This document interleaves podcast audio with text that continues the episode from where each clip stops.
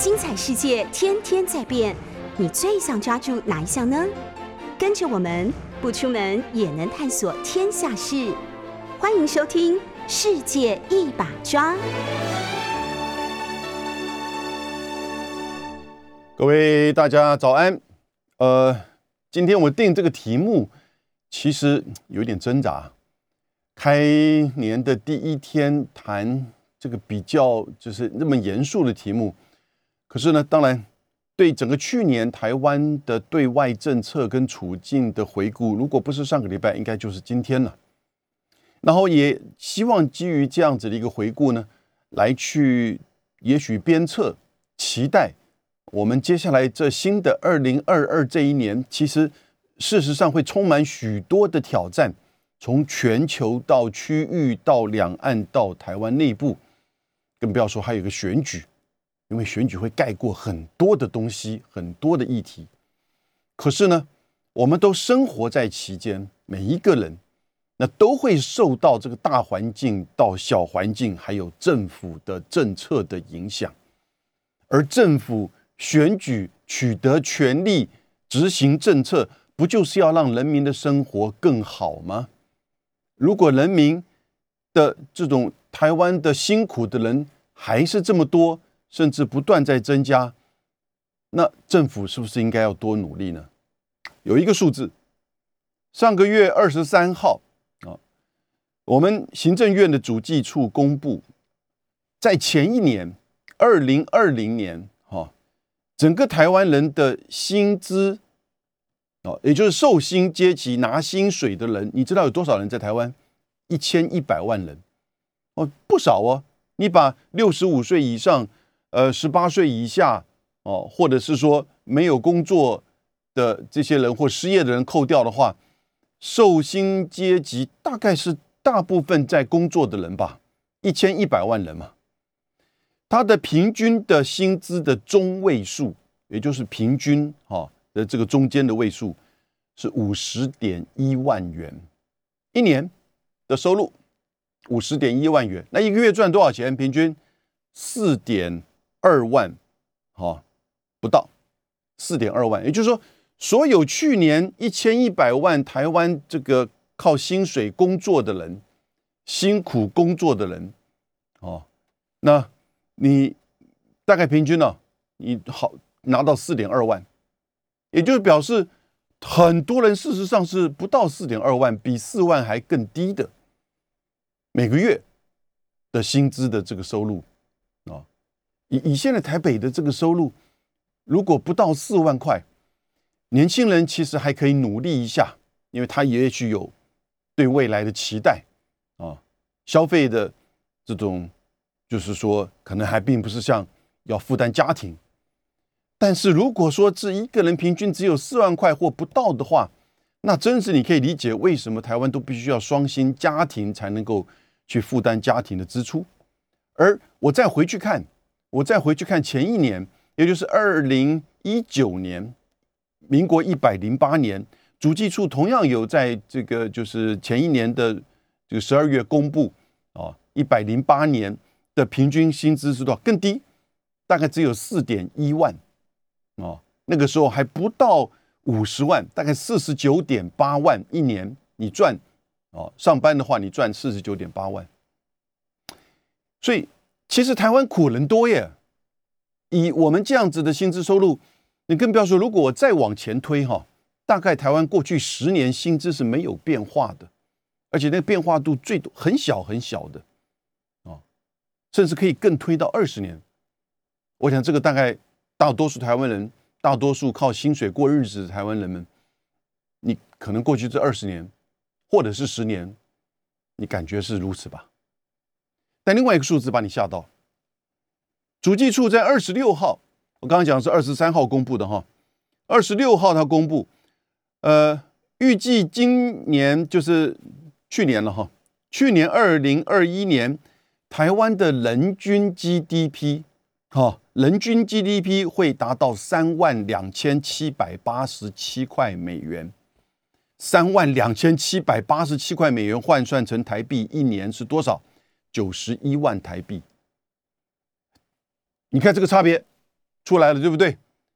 薪资阶层一千一百万，就大部分台湾工作的人哈，平均的这个薪资只有五十点一万，可是我们的人均 GDP 就告诉你，哦，外国人看我们台湾，我们看如果这个 per capita 人均 GDP 的话，你的收入应该是一年九十一万台币。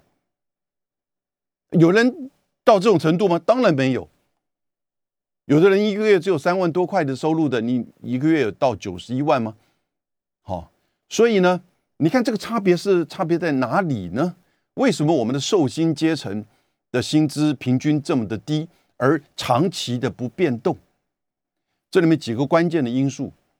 第一个，其实我们大部分的受薪阶层从事从事的都是服务业，因为服务业的这个人口占台湾的受薪阶层的。就是工作人数百分之七十，服务业，服务业包含什么呢？当然不包含科技啦。服务业包含就是所有的这些交通、哦饭店、餐厅，哈。也许你可以把金融业放的服务业，但你看那个那个项目，事实上是比较属于高薪阶层的，对不对？所以百分之七十人在做服务业。而服务业大部分其实这个薪资收入都比较是在薪薪资结构当中偏低的，所以呢，一千一百万受薪阶层当中，平均不到这个降啊，今年破四万哦一个月。可是呢，我们的 GDP 这个 GDP 的增加是为什么？我们主计处还很高兴的说，今年我们跟韩国的 GDP 的差别只有百分之七了。过去十年曾经一度高达。我们跟韩国差别到蛮高的这个比例的，好，但是呢，现哎现在越来越接近，但这个不是常态哦，各位，这个会是常态吗？我不知道，但我觉得是这一两年的疫情之下的特殊的情况。一个当然是科技业的电子业的整整个出口的这个大增，第二个是两岸贸易的大增，对不对？所以呢，我们在电子科技业。以及在两岸贸易上的这个增加，哦，使得台湾也许在去年的整个这个人均 GDP 拿到了达到了三万两千块美金，不算算不错的，哦，三万两千块算不错的，尤其在这个疫情的这个环境当中。可是呢，另外一方面告诉我们，大部分的台湾人，这个靠薪资每天上下班工作的台湾人，其实薪水的收入还是平均一个月才四万出头而已。也就表示说，可能有三成、四成还不到四万块，三万多块。好，我不相信都是年轻人在拿这个薪资。所以这里的问题在哪里？台湾其实苦人多，政府应该要多用心。我就来以这个为基础来看，去年一年我们台湾的整个对外的政策，怎么说对外政策呢？不是只有外交。或者是军事，哦，而是其实在面对亚洲整合、两岸经贸越来越深化的时候呢，以及其他的双边的这个互动、双边的实质关系，我们的对外政策，哦，展现的，就是成绩单是如何？我认为不及格，啊，我认为不及格，为什么？整个过去一年，整个我们跟美国的拜登政府的关系，哈，其实台湾的政策大概在媒体的呈现，就只有就是两个字，美国，就是美国，美国，美国，美国，对不对？我们跟美国的亲密的程度，甚至已经到依赖、依靠。中国大陆喜欢批评民进党，叫做依美谋独，啊，谋独与否我不知道。因为其实民进党政府以及政治人物们，其实没有说一天到晚公开喊台湾独立嘛。也许他们心里面充满了台湾主体意识，哦，但是这是他们一个理念、想法，哦。可是呢，实际上也许真的背后，也许要如北京的批判，是寻求啊台湾独立。可是呢，我觉得。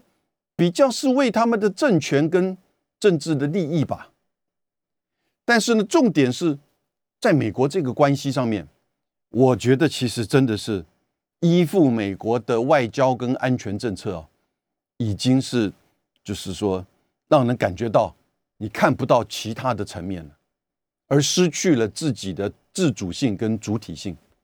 你如果真的强调台湾的这个主体意识，你要知道台湾的人的利益，台湾的经济利益、安全利益，对不对？哦，以及我们在这个亚洲，在这个全球当中，从亚洲整合到气候变迁，我们应该采取怎么的因应？哦，相关的这个政策提出来，而且要务实可行的，不是那种文青式的口号的。哦，所以，但是除了。这个美国的这个项目之外，其他这些层面，我们等下一个一个解释哈，一个来检视，我觉得其实都不及格。跟美国的这个整个关系，你这个叫及格吗？这个叫觉得呃荣幸吗？啊，当然，美国现在是还是世界第一强权，经济的、军事的。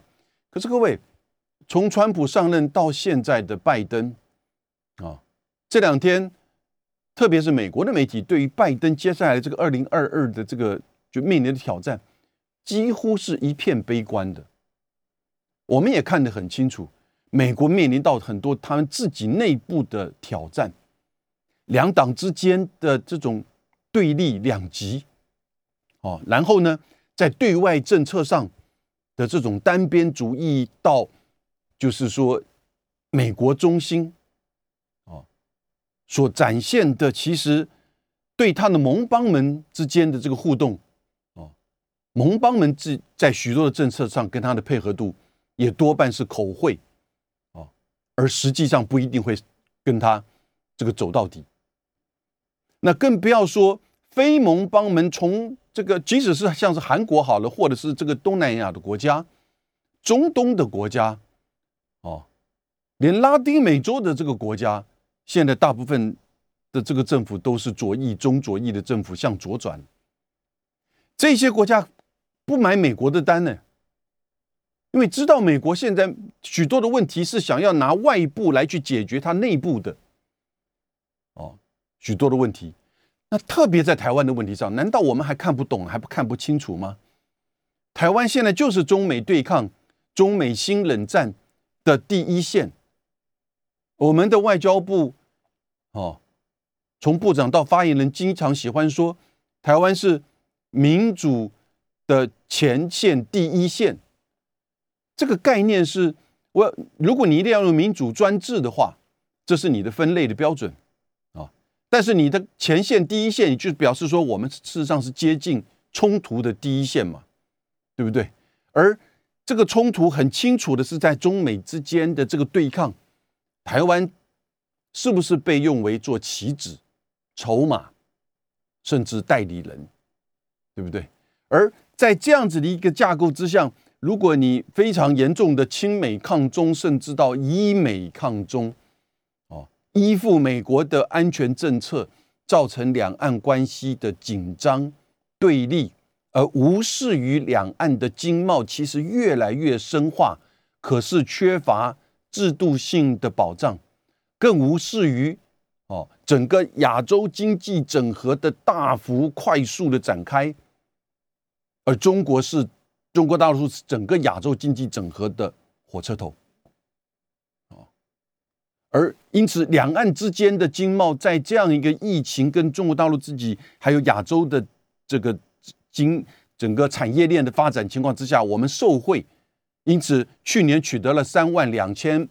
七百八十七块美元，哦的这样子的收入，人均 GDP，可是呢，完全没有转化变成受薪阶层、一般服务业受薪阶层的薪资的提高、生活的提高，没有，这个出现了一个严重的落差，而这个落差，即使是在高层，即使是在对外关系层面。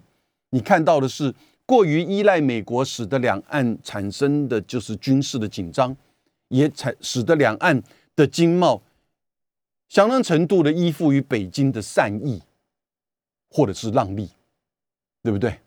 而面对亚洲的经济整合，自己完全不知道如何处理，如何应应。当北京提出申请 CPTPP 的时候，我们过去有三年的机会可以去提出来，但都没有动作。而当北京提出来说七天后，我们也赶快提出来，对不对？所以从这样子的一个检视，过去一年，二零二一年我们的对外政策，我觉得真的是不及格，要加油。台湾是台湾是在台湾的企业、台湾人的这种努力上面，我们在南向。我们经常看到有一些文青的这种文章，哈，台湾的政治人物喜欢写，或者是有一些智库，有一些学者，南向政策取得多么大的成就，你仔细去看，我以前处理过，哪一个是政府的，就是跟对方多边还是双边，任何一个政府所达成的一个协定安排啊，或者是。这种定期的这个会高层会议所获得的，全部都是台商自己本身，也许有一些呃政府的这个优惠或协助的措施。我们的外贸协会是努力，我们的经济部国贸局也努力，可是呢，他们努力的层面不是到达政策层面的。OK，双边的，你告诉我，我们跟政府有现在签了什么协定？各位，你不知道，二零零八年到二零一六年马政府时代，两岸之间签了十八个协定，对不对？台日之间签了二十一到二十三个协定。那个时候，连这个羽田跟这个松山都是在那个时候，哎，签订可以直航。到现在多少人啊？去日本喜欢从松山机场出发。所以，实际上政府的作为。从双边的到区域的有没有作为？过去这一年，哦，我觉得其实真的是有待加强。我们一个一个来看，两岸的军事的紧张，现在过于依附美国的情况之下，你看到美国，哦，好吧，我们就讲美国好了。去年一年，好像台湾的对外的关系就是美国，美国，美国，美国，哦，立陶宛也背后也就是美国，是不是？然后呢，我们可是真正取得跟美国什么实质的双边的进展？军售要买，好，国会议员来很多，疫苗得到了一些，然后呢，哎，这些都感谢嘛，不错。但军售是照他规定要买，是我们出钱的，而且他还通过个法案，说如果你钱不够，我先借你，哎。我借你买的钱二十亿美金啊，然后要买他规定的武器，然后呢，还有什么立陶宛哦，所以我们去年一整年跟美国的关系，其实也许在军事上、军事安全上，可是也都没有到达任何的所谓的协议或者是合作。也许去年年底通过的。美国的国防预算的国防授权法当中，哦，支持台湾参与环太平洋军事演习。可是大家都知道，这些军售演习、军事合作的背后，也许是在支持台湾的防卫力量的提升，但是背后都是在中美对抗之下一个代理人战争概念的延伸啊，对不对？如果你只讲前面那一段，而帮助我们台湾的这个军事，但是你自己要花多少钱，你都忘记了，它其实背后真正的目的是一个代理人战争的，就是说这个策略。那你就要清楚的知道，你要做那个代理人吗？军购也许部分是需要的，但是只有军购就可以维持两岸的稳定跟军事的这种紧张，避免发生吗？不是这样子吧，对不对？所以，我们有没有跟美国签署任何的这个协议？基法我没有看到再开了。然后呢，从川普到拜登的这个两岸、呃台美的经贸高层协商也没有什么在进展。但是呢，我们开放了美牛，对不对？美猪，我们公投还接受了。这个这个亲美国，从民进党到他的整个动员以及他的支持者，真是一条路要走到底。走到底，你就问问你自己，在这一年，美国给你什么东西？除了你花钱要买军售之外，除了你要开放美猪之外，今天我看美猪，美国的养猪协会还在台湾的报纸登了大版的这种广告，说它是，呃，第一句话告诉你，你公投通过了，后面告诉你它是安全的，可以安心食用的，是这样子吗？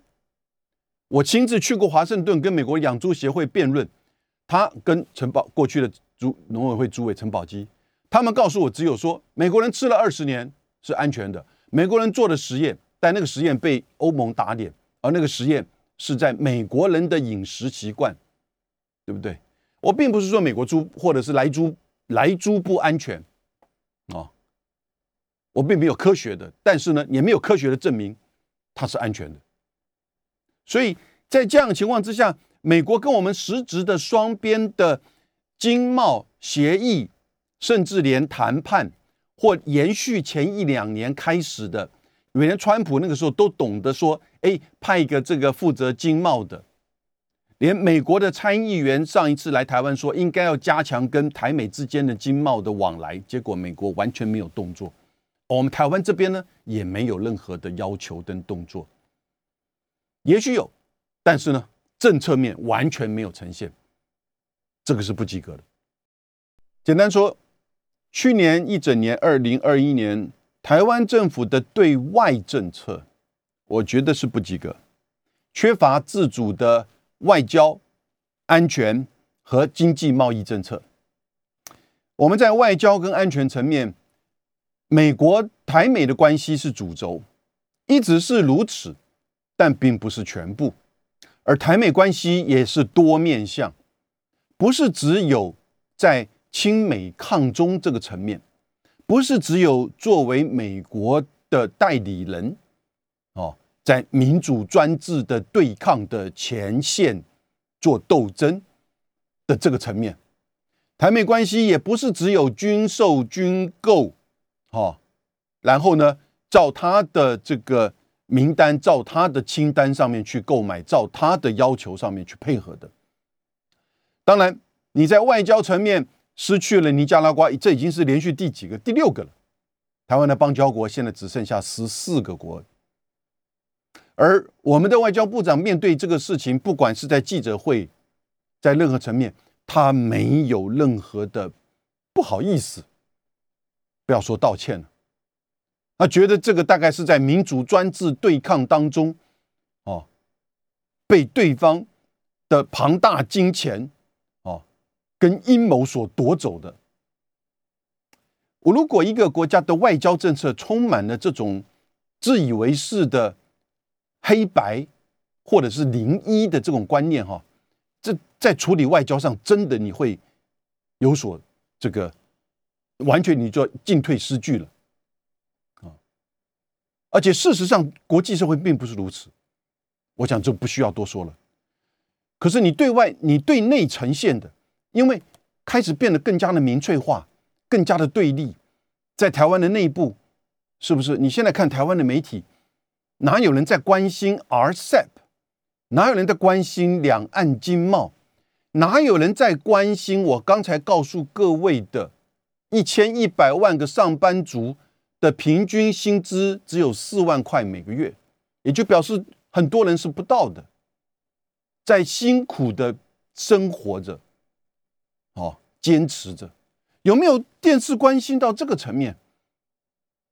有没有电视关心到？哎，他们面对这样子的一个环境当中的教育也好，哦，然后呢，幼儿育儿也好，或者是现在台湾高龄化的这种发展，老一辈怎么去维持一个健康的、有尊严的之后退休的生活呢？都没有啊。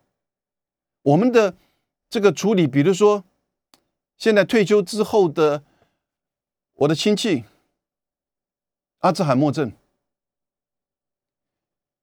然后呢，在日本，哇，那个处理的机构跟制度啊，让我感觉到非常的人性、多样、而且尊重，能负担。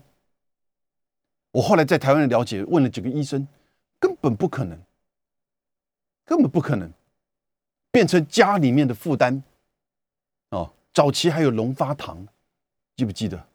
那个当然是处于比较更为辛苦的层面。所以我们在对美国的关系上，实质上有什么东西？是不是经济的、贸易的、双边的？哦，有没有什么斩获？在去年，光是你骄傲的台美关系，你只有不断的买军购，你不断的开放，就是你自己的市场，然后呢，猪肉，还有呢，现在美国要搞一个叫做印太经济战略、印太经济框架协议，那是什么东西？那当然不是 FTA。它其实是要确保它的供应链安全跟科技管制，要你参与，你还要台积电吗？你还要台积电输出到中国大陆吗？你还要台积电输出到其他的国家吗？他认他认为台积电的产品如果有美国的科技的话，就通通不能够，会不会这样子一种发展方向呢？是不是？那我们就来看了 RCEP 的这个问题，对不对？经过了三年，二零一八年十二月，RCEP 就生效。我们透过了好多的场合说，希望台湾能够赶快提出来，完全没有任何的动作。这个是台湾能够去跟区域做连接的。你既然在，你既然就是说在 RCEP 上面，哦，你不愿意参与，或者是很难参与，那 CPTPP 呢？CPTPP 的参与，我刚刚讲错了，是应该 CPTPP 二零一八年十二月。这三年来都没有提出来，都没有提出来。那你有怎么样的一个策略呢？双边的 FTA，马政府时期正好还跟新加坡跟纽西兰，但后来本来应该其实还有菲律宾、哈泰国、马来西亚都在进行到个别研究，有的已经到共同研究的阶段。FTA 谈判是个别研究、共同研究，然后政府谈判。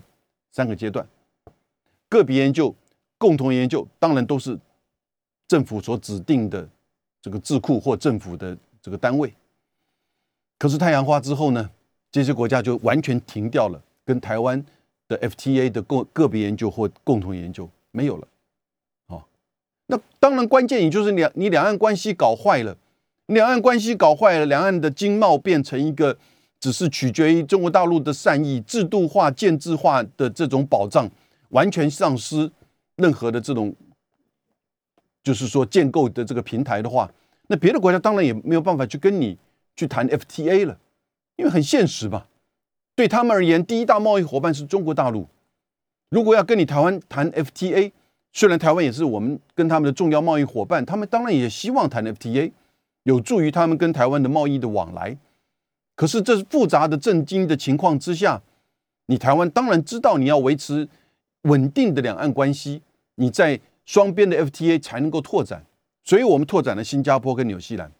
现在自己断掉这个层面之后呢，蔡政府在过去这段时间或者是去年，你当然没有办法看到任何的 FTA。可是双边的经贸协定呢，投资保障呢，商务贸易呢，对不对？或者是争端解决呢？因为 FTA 它可以用所谓的叫做堆积木的方式嘛。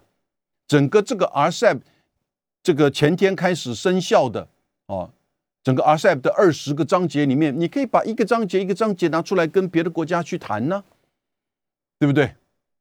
它也许不是 FTA 这么的敏感，是不是能够有一个低阶？至少你要有一个成绩单出来，有没有看到？跟美国，美国不理你；美国的贸易谈判代表署完全不理台湾任何的这个双边的贸易谈判，不要说 FTA，对不对？那才是真正实质的双边关系上面缺乏任何的这种政府政策努力的拓展。哦，台湾的民间台商是很努力啦，对不对？因为大家看得很清楚，整个全球区域。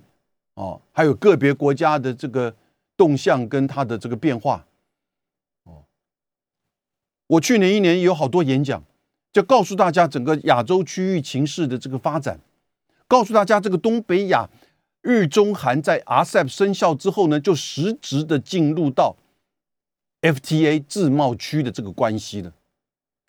中日、日韩，日本跟中国大陆跟日本跟韩国没有双边的 FTA，但是当一旦 RCEP 生效的时候呢，有将近百分之二十到五十的这个贸易商品是今年立刻的生效零关税。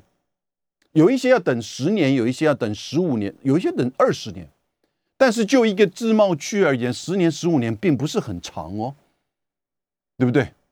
所以 RCEP 的生效对台湾有三大冲击。我们政府了不了解？我觉得台湾的经济部的国贸局的同仁一定都很了解。第一大冲击是什么？对台湾的传统产业的这个冲击，因为。台湾没有错，跟 RCEP 的就是大部分的这个贸易啊，百分之七十是集中在呃已经是零关税的高科技产品，也就是说一直有一个两个科技资讯产品的协定，大多数国家都有签署，那都是零关税。这是台湾现在维持到现在还会有护国神山能够维持这样子的三万两千七百八十七块的人均 GDP 一个重要的关键。科技、电子产品，但并不是所有的电子产品或零组件都是零关税哦。哦，你像比如说自动车的，或者是这个电池的，很多太阳能的，很多事实上并没有进入到这个资讯产品协议里面，因为科技产品的上中下游涵盖的层面非常广啊。所以，我们有三层跟 RCEP 的交往是传统产业。那传统产业是会不会受影响？当然就会受影响了，对不对？可是我们的经济部哦，过去一年，从我们的部长到许多经济部的官员以及一些这个学者告诉你啊，影响并不大，因为我们七成都是就是说零关税。那为什么你不讲那个剩下的三成？那有很多人会说，那个三成其实很多的企业已经自己懂得去做规，这个就去做应印了。这个话真的是。还脸皮厚的好敢讲出来，意思就表示说他们已经知道，老早就开始在做移贸易跟投资的移转，跑到越南、跑到泰国，哦，去设厂投资了，跑到中国大陆去设厂投资了，就不会再留在台湾了。也就是说，这三层的传统产业输往这个 RCEP 国家，哦，要不然是受了影响，要不然老早已经就是做了安排了。第二大影响是我刚刚讲的。日中日韩的 F 实质上的 FTA，当然就影响到我们对这三个国家的产品的输出啦，对不对？比如说前输往日本的，或输往中国大陆的，中国大陆对于一些科技产品或者是产相关的传统产品、传统产业的产品的采购，如果需要从台湾，它可不可以转到日本去？当然会移转到日本去，因为同样第一个关税减少，第二个。它跟日本之间的这个产业链会可以更密切，这个在整个投资战略上是很重要的，对不对？RCEP 对台湾的第三个影响是什么？当然是你形成了一个亚洲的这个自贸区产业链，你就会形成贸易跟投资的移转，这个很正常。依据联合国的资料的评估。RCEP 会带给十五个会员国十年之内大概将近有百分之十以上出口的增加啊！对不起，不是十年，应该是到二零二五年啊！你看，只有四年，二零二五年百分之十以上出口的增加，那这个出口当然就是在区域内的贸易的这个出口了，而且形成一个区域内的产业链哦。价值链就形成了，那整个亚洲的经济会成为世界的绝对的这个主导啊，甚至火车头。而这里面中国大陆啊，就是最关键的这个地位。所以我们在面对到 RCEP 要生效了，CPTPP 终于我们也提出申请申请，虽然是在中国大陆之后，那可是台湾政府在过去这一年。要不是北京提出 CPTPP 的这个申请，我看他还是按兵不动，真的是不应该。你至少把这个动作做出来，而且你动作做出来之后，你要玩真的还是玩假的？如果你要玩真的，想参与到 CPTPP，你是不是相关的法规跟开放，哦，你就要去处理。但是呢，这个开放的的确确，有的时候的开放会立即影响到我们的一些产业，哦，尤其是传统产业。那你是不是相对应的有一些提升，或者是整个产业结构它的这个附加价值，哦的这些计划预算政策有出来，对不对？日本在面对整个改，就是说他对外开放的时候，他在农业的这一块花了多少的钱，啊？成效如何？我想大家很清楚。但是呢，有冲击，也有提升。但在台湾这边呢，有没有看到？也许农委会告诉你洋洋洒洒他们的这个作为，但是人民的感觉，实际上真的有这样的作为吗？哦，可是我们在这个对外的经贸政策上，所以我讲我们这个对外政策哦，不是只有外交安全而已。尤其在去年这一年，我其实更重视是对外经济贸易政策上，真的是不及格啊。因应 RCEP 的形成的这个作为，我没有看到。然后呢，参与 CPTPP 啊，被北京刺激到了，赶快动员一下，提出这个申请。也意思就是老早你可以做得到的，但是呢，也没有去提出来。哦，然后呢，提出来之后，如果要玩真的相关的国内的这些法规政策的预算，有没有呈现？还有，还有一个，可能大家这个印象不深刻了。整个台湾在就算是高科技产业护国神山这个领域，哦的供应链上这个角色，我们是很重要的，对不对？就华盛顿而言呢，台湾有三个链的重的关键重要性，一个叫做第一岛屿链，第二个叫做这个半导体产业链，第三个呢是民主价值链。就是关键才是半导体科技，这才是关键。可是我们台湾有没有自主的？你自己怎么去守住，然后强化我们在科技产业的发展，还有在这整个全球或者是区域产业链里面的这个地位的巩固呢？你看到许许多多台湾的这些科技厂，在过去一年，全世界。大投资、大设厂，一方面也许是来自于美国的压力。好啊，这个华积电、呃台积电到 Arizona 去；一方面是来自于他自己本身因应这个投资链。我刚刚讲的，哦，整个不管是中美科技战，还是亚洲经济整合，哦，各个厂商很清楚知道他怎么去应应。所以台积电又到日本的熊本，现在又到打算到德国南京厂老早设了。台湾这边呢，高雄、台中是不是要新设厂？这是他的一个全球的部署。可是你有没有看到台湾自己本身提出，我们的政府本身提出怎么样去强化这些厂商在台湾加大投资呢？因为你要加大投资，马上不就碰到一个六缺的问题？尤其严重是缺电、缺水。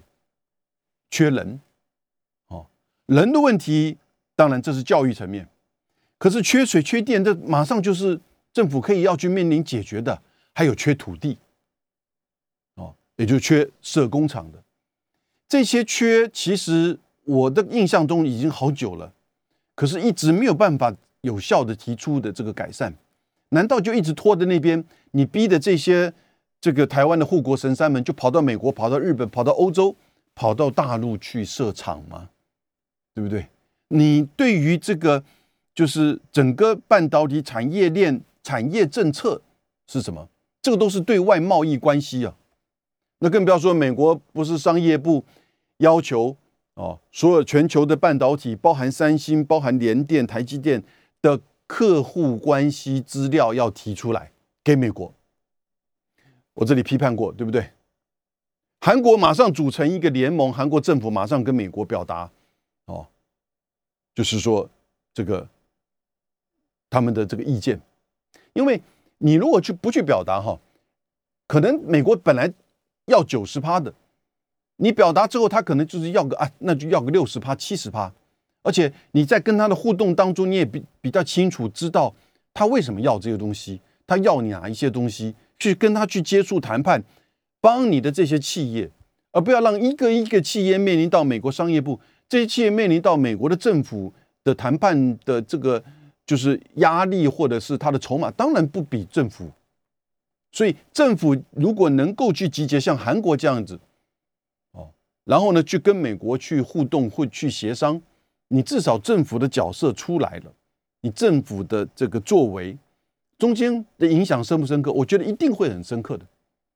而我们台湾在这个问题上面呢，半导体的这个客户资料上面，从 Day One 第一天开始，我们的经济部长就在讲啊，影响不大啦，哦，我们。这个台积电不会提供这个机密的，哇，他都很清楚哎，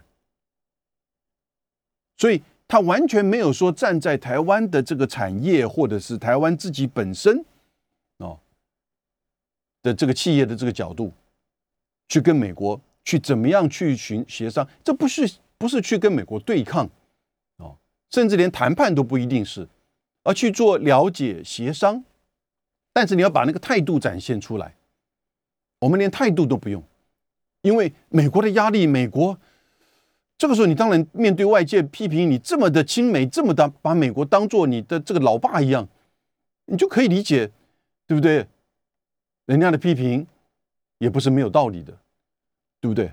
那有一些就算是你把他当老爸，有一些这个青少年的成长过程当中，也不一定凡事都听父母亲的嘛。但是在现在的这个台美关系当中啊。去年一整年，我们看到的这个美国对台湾对外政策的影响，那种深刻面，哦，以及那种依靠面，以及那种仰望面，我觉得已经到了有一点让人不可思议的这种层面了。因此，从整个我们的对外的外交安全，哦，以及去年一年我特别重视的经济贸易政策，我们台湾的政府其实在。二零二一年的这个作为，我觉得是不及格，有待加强。而这个不及格，在今年会不会有所改善？因为挑战反而越来越大了。我都还没有谈到两岸的层面哦。今天先到这边。